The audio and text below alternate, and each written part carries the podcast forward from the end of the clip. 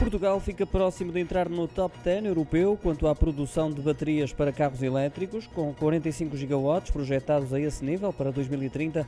Surge no 11º lugar, a curtíssima distância da Sérvia, que fecha o grupo dos 10 primeiros com 48 gigawatts, de acordo com os dados da Federação Europeia dos Transportes e do Ambiente. Destacadíssima na liderança dessa tabela está a Alemanha, com a capacidade projetada para 2030 a ascender aos 493 gigawatts. A Hungria e a Noruega fecham o pódio, já uma distância considerável. Seguem-se a França, Polónia, Itália, Espanha, Suécia, Reino Unido e a Sérvia, todas à frente de Portugal nesse ranking.